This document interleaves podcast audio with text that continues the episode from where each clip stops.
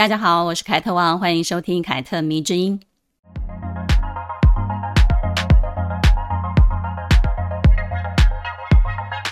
不知道大家有没有进电影院看美国天后泰勒斯的电影呢？那部电影叫做《泰勒斯时代巡回演唱会》。这部电影啊，或者说应该说是演唱会吧，不仅蝉联了北美双周票房的冠军，而且在台湾的票房也已经突破了一千一百万了，吸引了蛮多歌迷到戏院去观看的，可能也顺便在电影院一起开唱了起来吧，我猜啊。我还记得呢，我自己上一次在电影院看关于歌手的纪录片还是 Michael Jackson，但是十几年过去了，虽然陆陆续续有人把演唱会制作成电影放映，但是呢，我听说这一次泰勒斯的时代巡回演唱会这部电影，并不是单纯记录演唱会，而是在他开始要举办巡回演唱会的时候呢，就已经同步在策划这一部电影了。并且呢，采用的都是最好的设备来拍摄的，以便符合 IMAX 的声光效果，可以让歌迷在电影院也能像身临其境一般，好像真的到了演唱会一样，真正的感受到演唱会的那种魅力。我非常喜欢去电影院看电影，虽然现在串流媒体很盛行，进电影院的人越来越少了，很多人觉得啊，在家看更舒服啊，更自在啊，而且不必多花什么钱。但是我真的觉得不一样，真的不一样。在家看电影跟在电影院看电影真的是两回事。我不知道别人怎么样，但是呢，我在家看电影的时候呢，会很分心。比如这个时候，如果有人传讯息给我，我的手机响了一声，我就会忍不住想要去看。但是在电影院里呢，我是绝对关机或者是静音的状态的，是没有办法，这是礼貌嘛，也是一个规定。但也因此呢，我就可以很专心的享受一到两个多小时那种沉浸式的观影。不知道有人是不是跟我一样呢？只有到电影院才可以享受那种沉浸式的观影，因为越来越少人呢肯花钱进电影院了，所以电影院的设备呢也开始不停的加码，在造价上千万的 IMAX 影厅看那种大场面、大调度、服装道具、摄影画面都非常精致优美的电影，再加上音响，我觉得真的不是在家可以比的，真的，除非你们家也有这样子的一个设备。也许呢，我并不是所有的电影都会在电影院里面看，但是呢，我肯定会选择某一些电影一定要在电影院看。我想这一点不用我提，大家应该都自己有一点感觉吧。举个例子，比如说漫威那种电影，进电影院的临场感就是很棒啊，但是你在家里看，放在一个非常日常的状态底下的时候呢，你就会觉得，哎，怎么稍显有点幼稚的感觉。再来呢，就是这一次泰勒斯的电影在预售票的时候，其实已经很轻松地跨越了一亿美元的大关。从巡回演唱会到电影的售票，再再都证明了泰勒斯是美国当今最会赚钱的流行天后。这个数字证明了粉丝其实是可以接受我进电影院看一场演唱会的，也代表了电影院已经从过去只放映电影。可能也会逐渐的进阶到哦，成为一个提供视听的一个非常多元的场所。很多的世界级的演奏会啊、歌剧啊、舞台剧啊等等，也有可能从此以电影放映的方式来进行售票演出。如此一来呢，就不会受到串流媒体的影响了，导致电影院的没落以及消失。唉，电影院的经营真的也是用心良苦啊！我真心的希望电影院不要消失。你觉得呢？二零二零年的时候呢，在 Netflix 有一部关于泰勒斯的纪录片上映。这部纪录片叫做《美国小姐》。这部纪录片呢，其实是让我们看到了一个怀抱梦想的小女孩进入娱乐圈当歌手的一个过程。这当中呢，她所经历过的一些事情呢，是如何让她不再活在别人的期待当中，而慢慢的摸索出自我，并且接纳了自己。我当时呢，看完觉得他的歌迷真的好幸运哦，因为他们的偶像其实是跟着他们一起成长的。如果你关注一个偶像，你粉一个偶像，应该从他的历练当中去学习。如果呢，他能够靠自己走过低潮，并且呢，创造出属于自己的道路，那么呢，你应该也要学习这份勇气。泰勒斯非常的年轻，相信他的歌迷也很年轻。我说过很多过去的女性故事，有一些都离我们好几百年以前，可能年轻人没有什么太大的共鸣哦。所以呢，我想趁这一次泰勒斯的电影上映，来说一个当代的偶像的故事，因为这个故事呢，就发生在当下，也是现在进行时，跟我们的生活息息相关。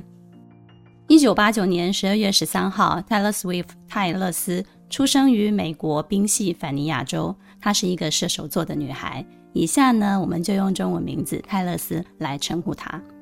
泰勒斯的童年呢，是在一个农场长大的。他的爸爸是一个股票经纪人，而他的妈妈呢，在结婚之前呢，做过共同基金的销售主管。然后呢，结婚之后呢，就成为了一名家庭主妇了。泰勒斯从小就对歌唱有很明确的目标。九岁的时候呢，他就对音乐剧产生了非常浓厚的兴趣哦。直到十二岁的时候呢，才在电视上看到了乡村歌手费斯希尔的纪录片之后呢，就立定志向，嗯，我也要做一个乡村歌手。于是呢，就央求爸爸妈妈呢搬到田纳西州，为自己的音乐道路打开一扇门。如果一个十二岁的小孩跟爸爸妈妈提出一个想法，哦，我想要做歌手，你们为我搬到什么什么地方去吧。我想很多父母应该多半都会认为小孩子在开玩笑吧，就是啊三分钟的热度啊，再观察观察，就敷衍一下他。也许呢一个礼拜，诶，这个小孩这个念头就消失了也说不定。但是呢，泰勒斯的父母似乎跟别的父母完全不一样哦，诶，真的就是别人的爸爸妈妈。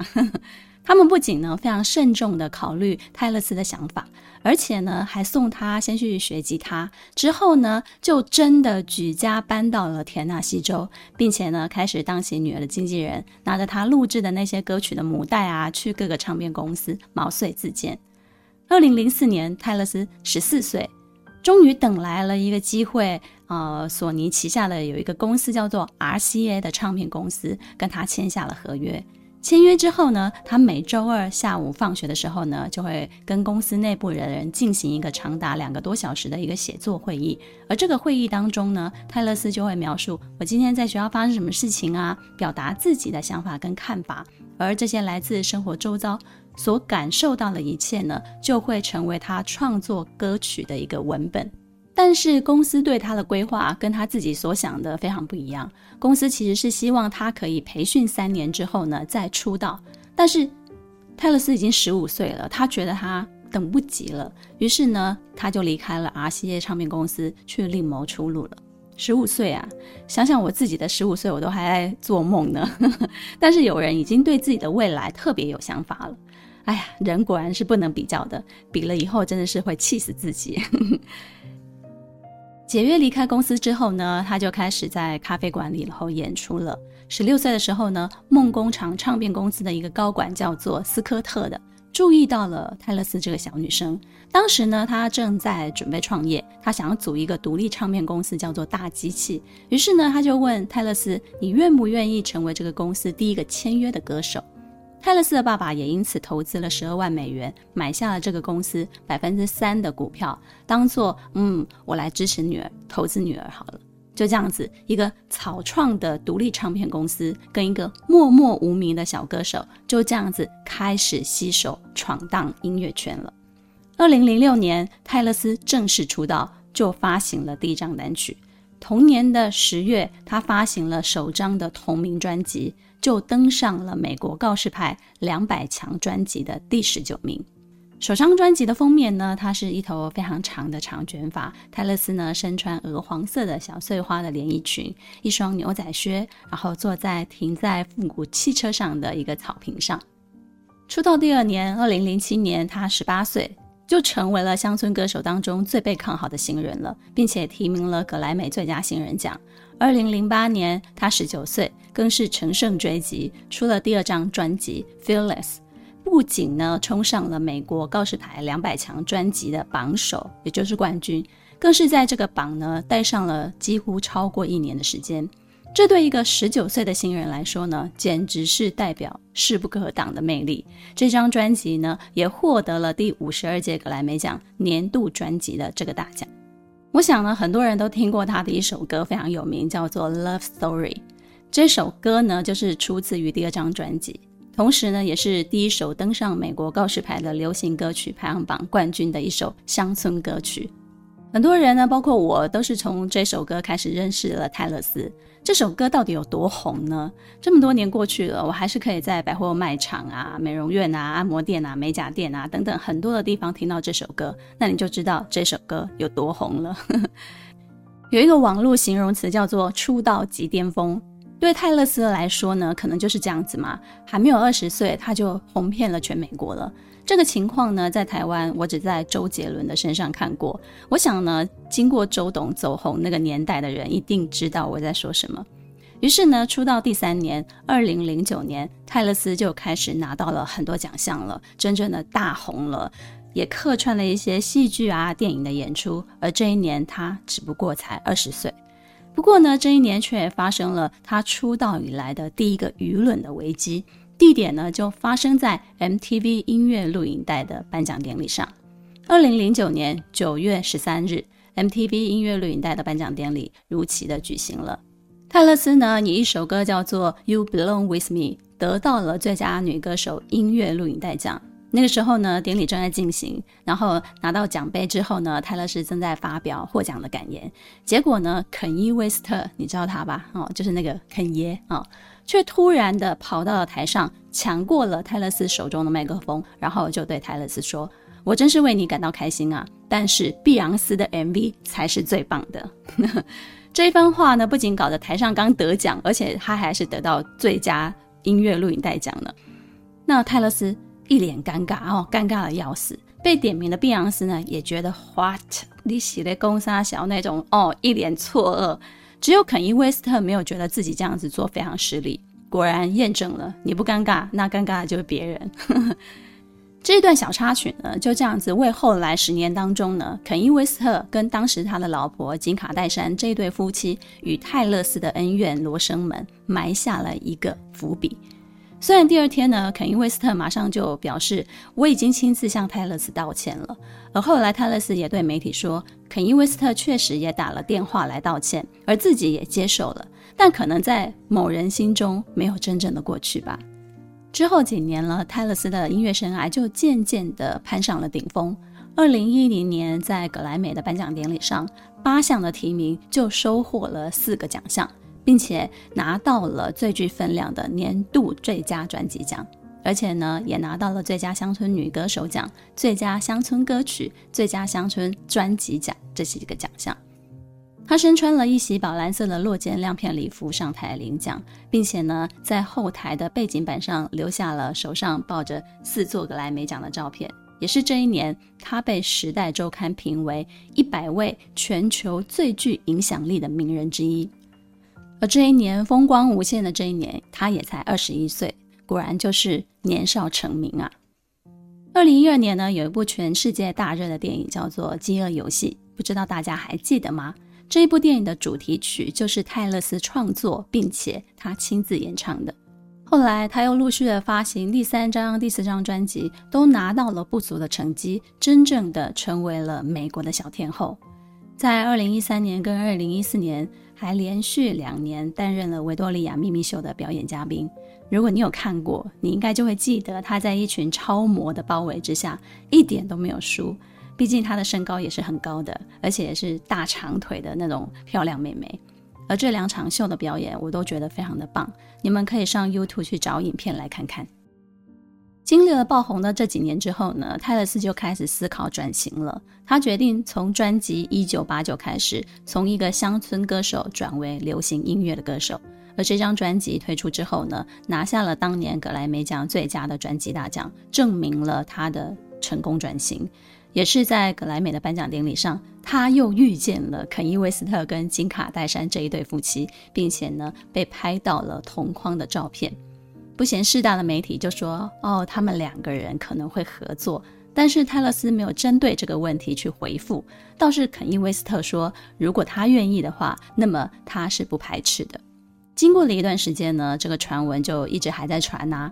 于是呢，在某一次的采访当中，泰勒斯就终于说了，就松口了。他说：“我还没有准备好跟肯伊·威斯特成为好朋友，也没有计划要合作。但是呢，我喜欢这个人，这是不错的第一步。”之后呢，两个人又在 MTV 的音乐录影带颁奖典礼又遇上了，而这一次是泰勒斯颁奖给肯伊·威斯特。他在台上呢就说了一些恭喜的话啊，也象征性的不免俗的来了一个世纪大和解的拥抱。因为之前在这个舞台上，肯伊·威斯特不就是给他难堪吗？那事后呢，肯伊·威斯特还送了一束鲜花给了泰勒斯，而泰勒斯呢也马上拍了照片 po 在了 IG，公开的谢谢他。感觉他们之前发生的事情应该就是这样子过去了吧？毕竟都已经和解了。其实没有哦。二零一六年的二月，肯伊·威斯特就发布了他的新歌，叫做《Famous》。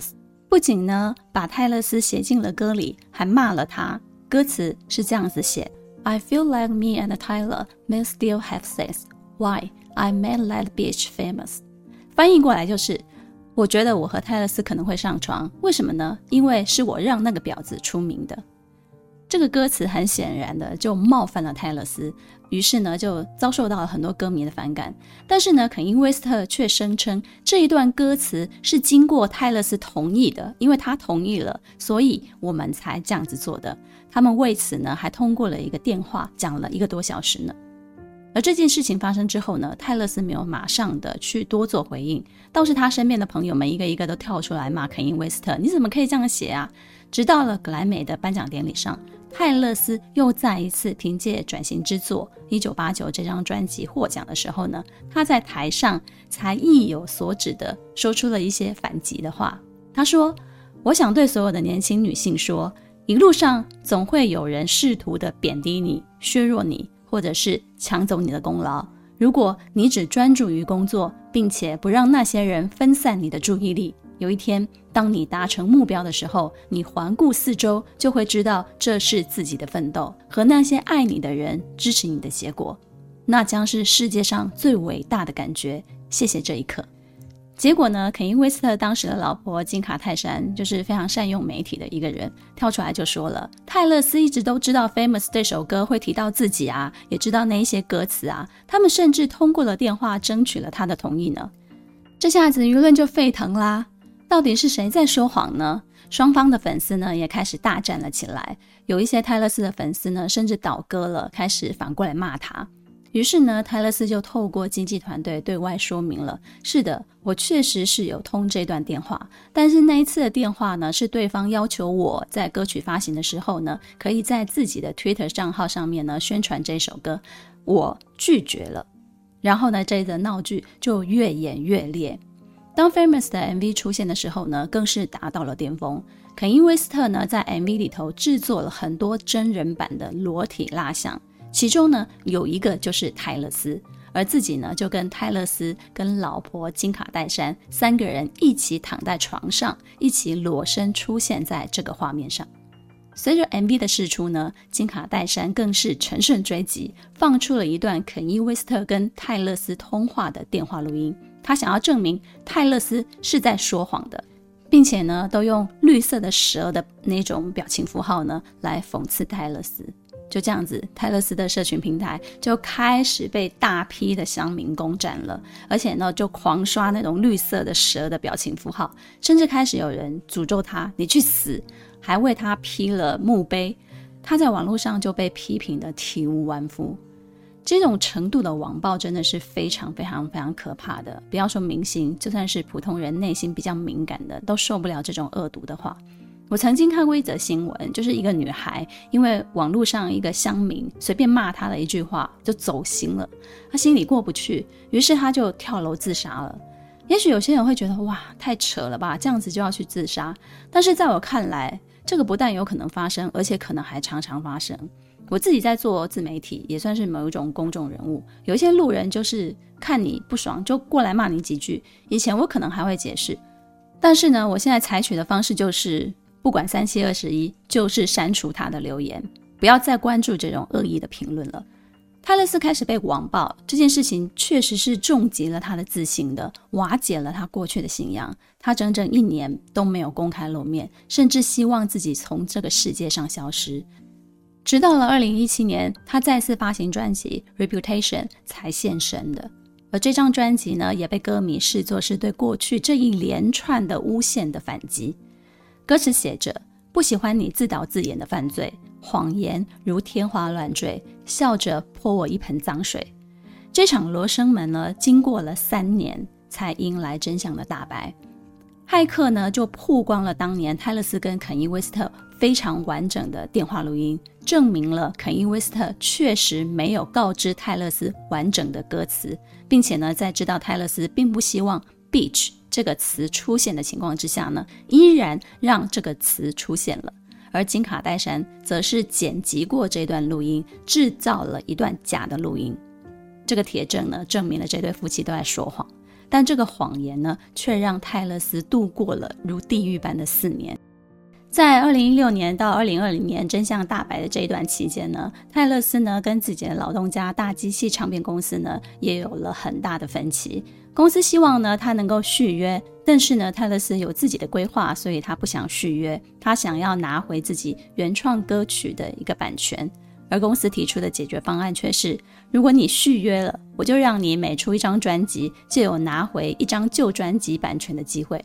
这种毫无底线的要求呢，让泰勒斯觉得非常的不公平。于是呢，他不得不放弃过去专辑的版权，离开了旧东家。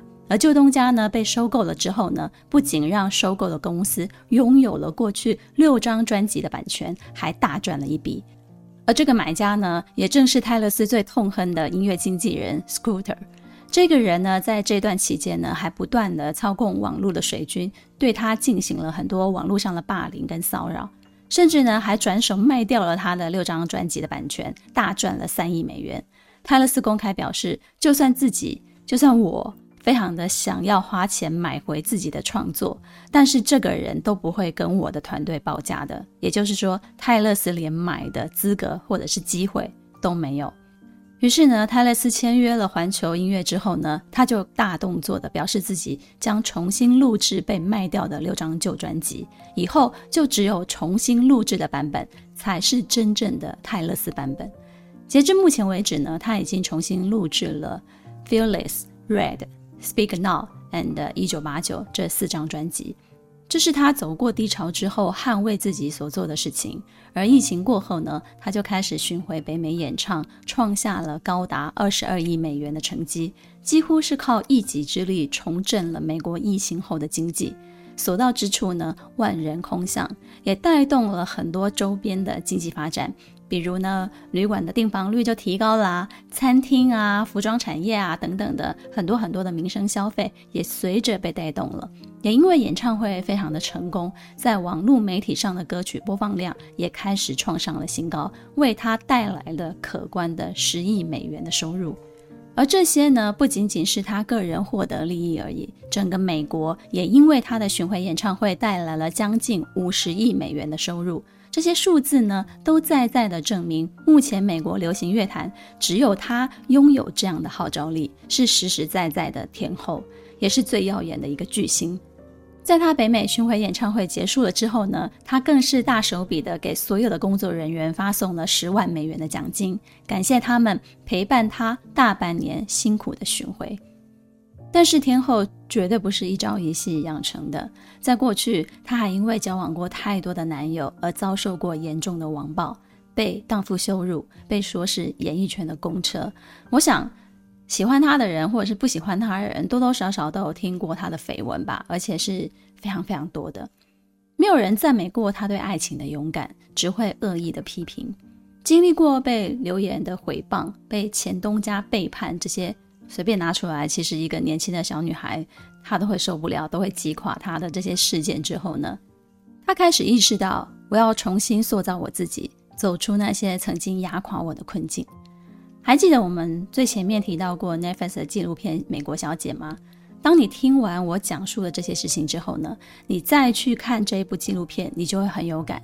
因为你会看到一个青涩，但是对未来充满想象跟热情的女孩，一步一步完成自己的目标之后，又如何开始被这个现实世界打击？她过去相信自己一直在做一件让自己非常开心的事情，并且传达自己的创作理念，让别人也很开心。对自己有非常高的标准的要求，而且呢，尽其所能的去做一个好女孩、好偶像，完成别人对她的期待，也完成她对自己的期待。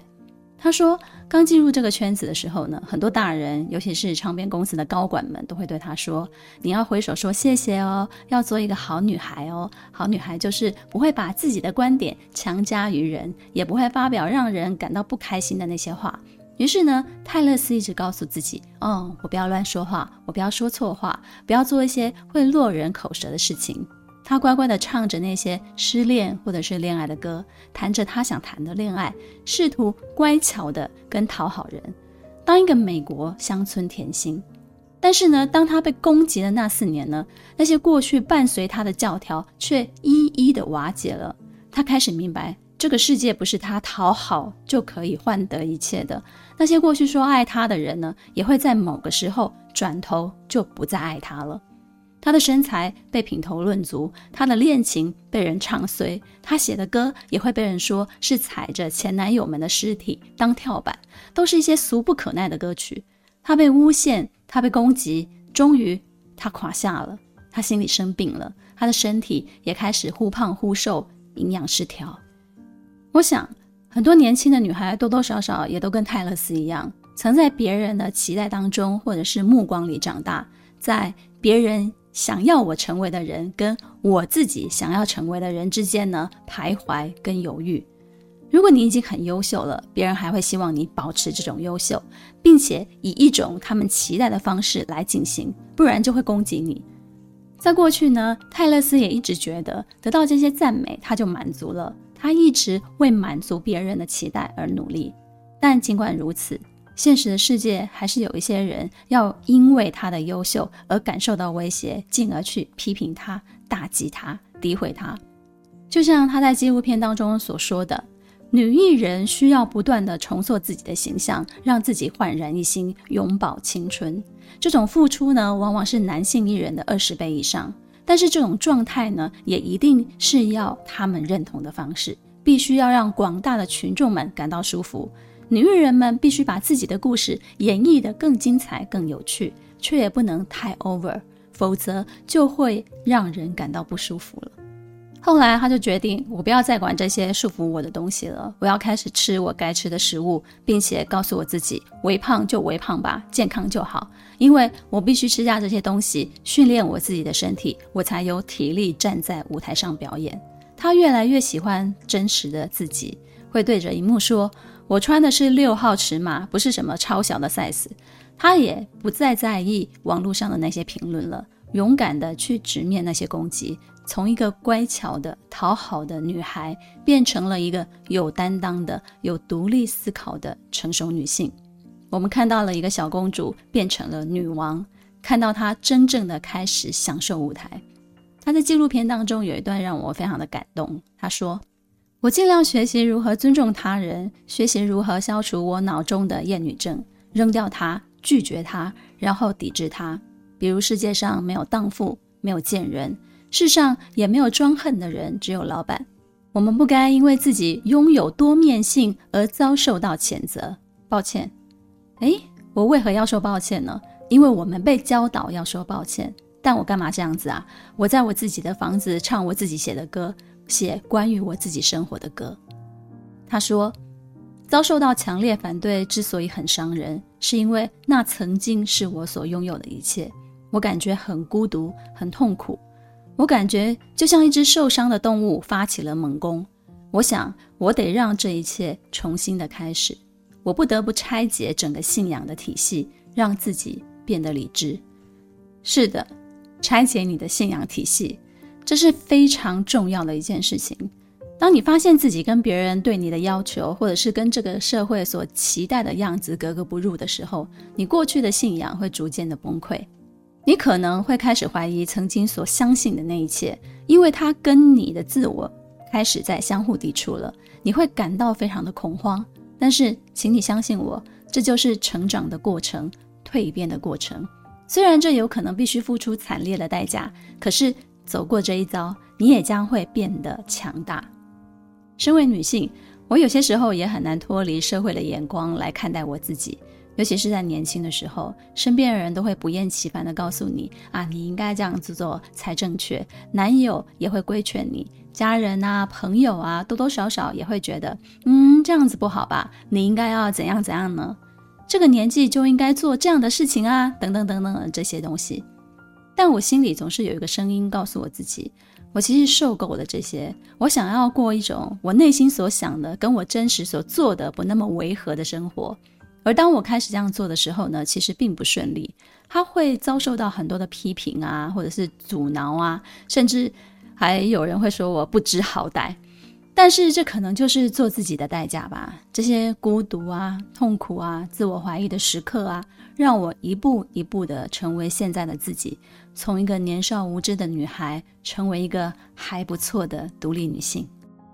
在一次的演唱会的后台，泰勒斯对自己喊话：“放轻松，我可以应付的。我年轻，才华洋溢，他们会在我身上看到这一点。我只要坚持就好了。”是啊。一个才华洋溢的女孩，这就是她最可靠的信仰啊！美国诗人史蒂芬妮·伯特曾经这样子评论过泰勒斯的创作才华。他说：“她的歌曲既能讲述一个故事，也能创造一个角色。他能写出发生在某个时刻的歌曲，也可以在宏观层面上通过歌曲呈现出自己的态度。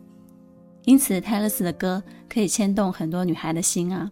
因为他们都从泰勒斯的歌曲当中看见了自己，那些恋爱时的快乐、分手时的心痛的感觉，都被他描述得非常的透彻，而且富有诗意。这也是一个创作型歌手跟歌迷之间最稳固的一个连接。更何况他还创作力十足，一直都在挑战自己，一直都在进步。所以我说，泰勒斯的歌迷真的很幸运，也很幸福。可以拥有一个陪自己成长的偶像，而他真诚的面对自我，逐渐变得强大的那个身影，也会成为歌迷心中的一股力量。谁不希望自己粉的偶像是一个非常优秀的人呢？因为这些都是我们对自己的投射啊，你说是不是？希望你喜欢这一集关于泰勒斯的故事，凯特迷之音，咱们下次见了。